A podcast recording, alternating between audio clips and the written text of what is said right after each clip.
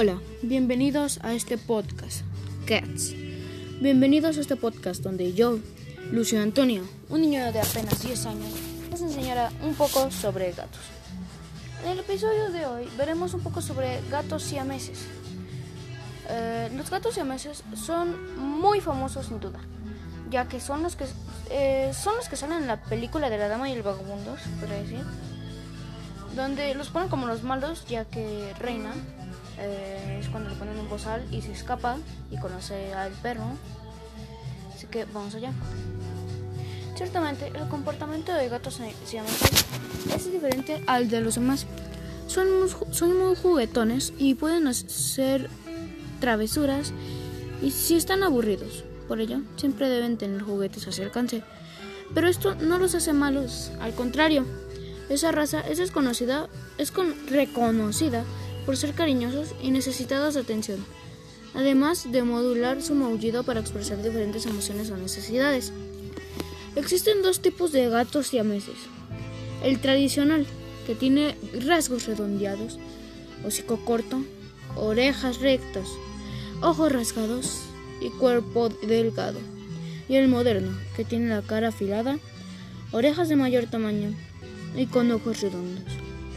Los gatos siameses bebés nacen casi blancos y se tornan oscuros con el tiempo. Los gatos siameses adultos tienen o buscan una gran actividad sexual, por lo que te recomendamos que los esterilices porque en solo son un poco intensos y sus movidos son muy fuertes. 1. Son considerados la realeza felina. Su origen está en Tailandia y solo pertenecían a la familia real. Nadie más podía tener un gato siamés. Se creía que guiaban al espíritu de los muertos al más allá y los protegían. Esto les da un poder espiritual, además del título nobiliario. 3. Se considera una raza parlanchina. Esto es, maullará y hará sonidos para llamar tu atención, y si no logra interacción se puede deprimir. Son trepadores. Les encanta estar en las alturas. Si hay árboles, seguro se subirá.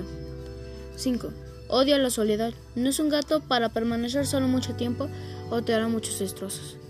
6. Suelen padecer estrabismos. 7. Viven de 8 a 12 años o de 8 a 15 años. Asocian al cepillado con caricias, así que hazte de un buen cepillo. 9. Sus patas largas y delgadas no pueden soportar un cuerpo obeso, por lo que hay que cuidar mucho su alimentación. 10. Es un gato, un gato de alta demanda que necesita un dueño que lo ame en la misma medida y que encuentre espacios de tiempo para dedicarle al 100%. Esos son los datos que, hasta, que yo hasta ahorita conozco sobre gatos siameses.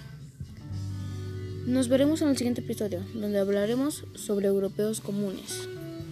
Así que ya sabes, prepárate, porque en el siguiente episodio sabrás de qué vamos a hablar.